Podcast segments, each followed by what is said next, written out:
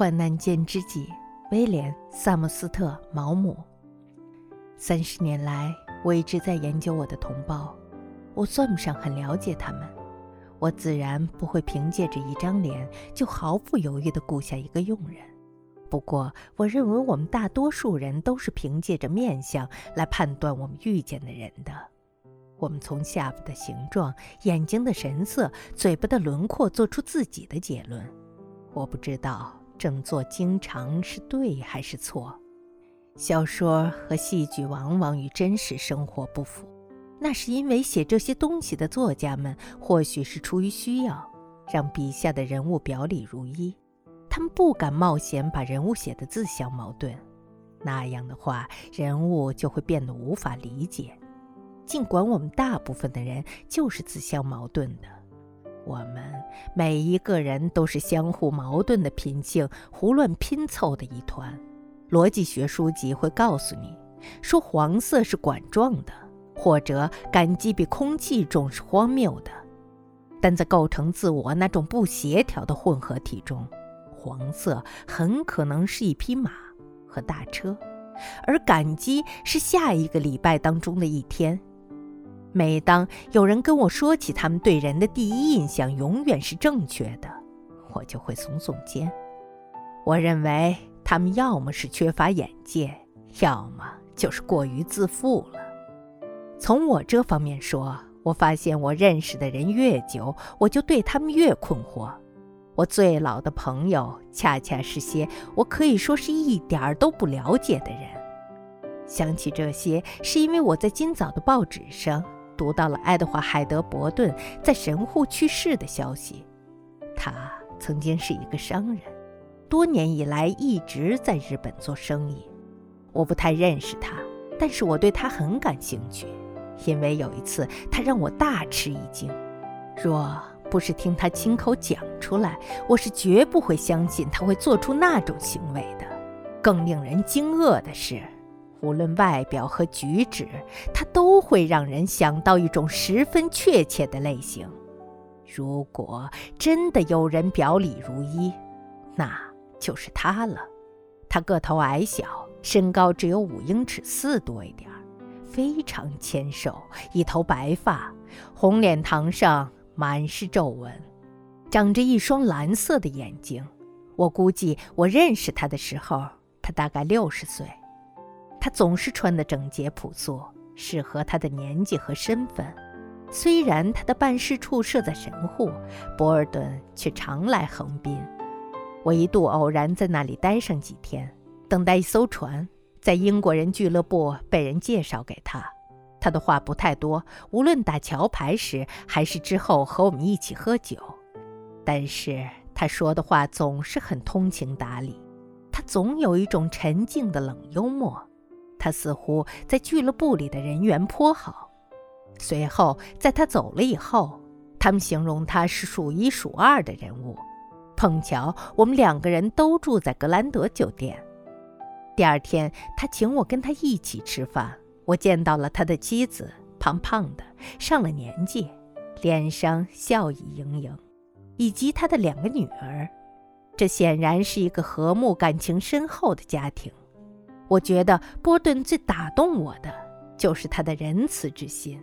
他那双温和的蓝眼睛里有一种很讨人喜欢的东西。他的声音十分的轻柔。你很难想象他会在气愤之下抬高嗓儿，他的笑容也很亲切。这个人吸引你的注意，因为在他的身上你会感受到他对旁人的真爱。他确实有魅力，但是他身上没有任何虚情假意。他喜欢他的排戏，他的鸡尾酒，他能意有所指地讲一则粗俗的故事。年轻的时候还曾经是一个运动员，他是个富人，而且靠自己挣下了每一分钱。我认为让你喜欢他的一个原因是他的矮小和脆弱，他激发了你保护他的本能。你会感觉到他连一只苍蝇都不忍心伤害。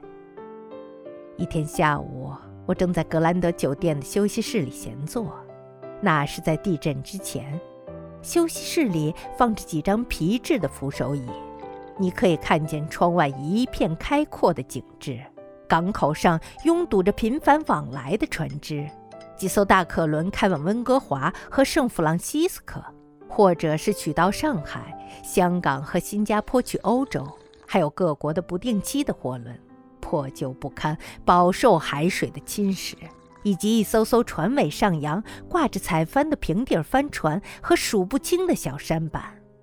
这是一片繁忙而又令人兴奋的景致。但我说不出为什么，这景致又让人感到心定神闲。这里有一股浪漫的气氛，让你忍不住想伸手触摸。博尔顿走进了休息室，马上瞧见了我。他在我的旁边的椅子上坐了下来。嗨，你觉得来喝点怎么样？他拍手叫来了一个侍者，要了两杯杜松子汽水酒。侍者端上来的时候，一个人。从外面的街上走过，看见我便招了招手。哈，原来你还认识他呢。我点头打招呼的时候，波尔顿问道：“我在俱乐部里见过他，人家说他是靠国内寄来的钱过日子的。我想是吧？我们这里有很多这种人。他的桥牌打得不错，这些人通常都打得不错。去年有个家伙。”说来奇怪，跟我是一个姓，是我见过的最好的桥牌玩家。我估计你没有在伦敦见过他。他自称名叫伦尼·博尔顿。我认为他大概属于那种最好的俱乐部了。哦，不，我不记得我听说过这个名字。他是一个十分出色的玩家。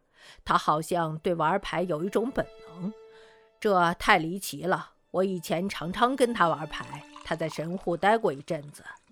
波尔顿啜了一口杜松子汽水酒，说起来挺好笑的。他说：“他不是什么坏人，我喜欢他。他总是穿得很体面、很潇洒的样子。他还算漂亮，长着一头卷发，粉白的脸颊让女人们对他浮想联翩。他并无害人之心，你知道，他只是放纵而已。他自然是喝的有点多了。”这些家伙总是这样，每季度家里都会给他寄些钱来，他靠玩牌还能再赚上一点。他赢了我不少钱，这我知道。波尔顿和善地笑了几声。我凭自己的经验得知，他在桥牌上输钱会很有雅量。他用自己瘦小的手摸着刮得精光的下巴，条条静脉从手上凸显了出来。那手几乎是透明的，我估计他破败之后来找我就是这个原因，还因为他跟我是同一个姓。有一天他到办事处来找我，要我给他一份工作，我很惊讶。他告诉我说家里不再给他寄钱了，他想要份工作。我问他多大岁数，他说三十五岁。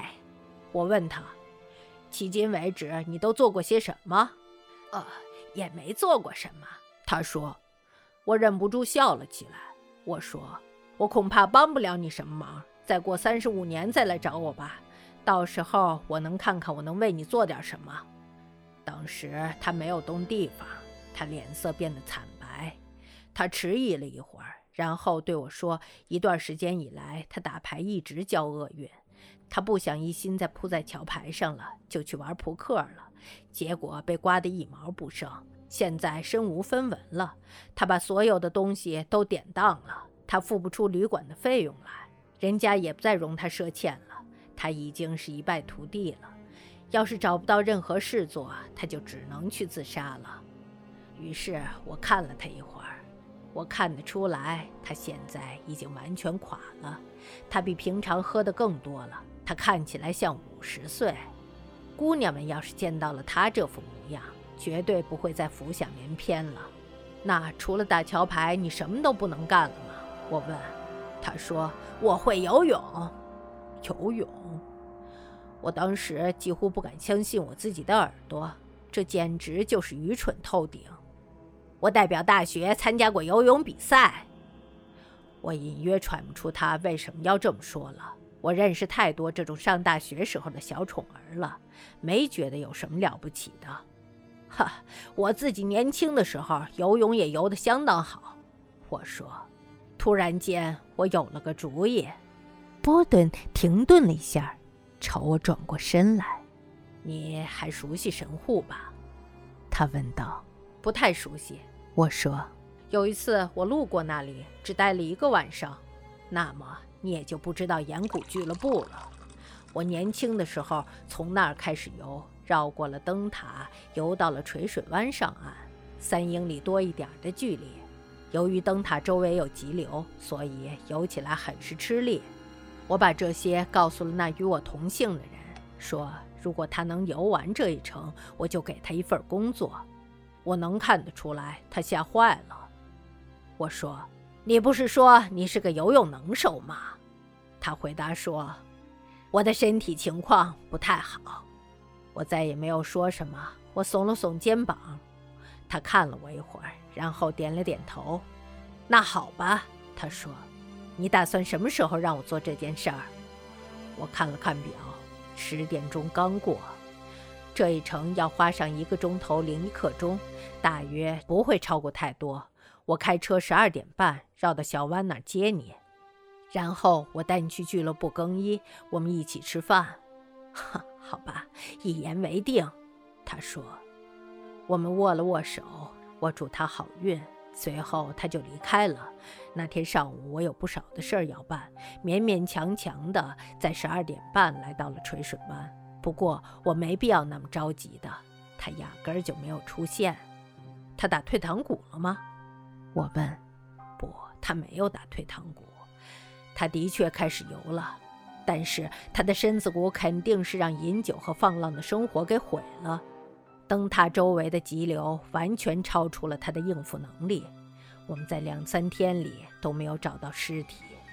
有那么一分钟，我什么话都没有说，我感到有点震惊。随后，我问了波尔顿一个问题：“当你提出要给他一份工作的时候，你知道他会淹死吗？”他温和地、轻轻地笑了几声，那双友善而坦诚的蓝眼睛看着我。他用一只手摸索着他的下巴。不过，我办事处当时真的是没有空缺呀。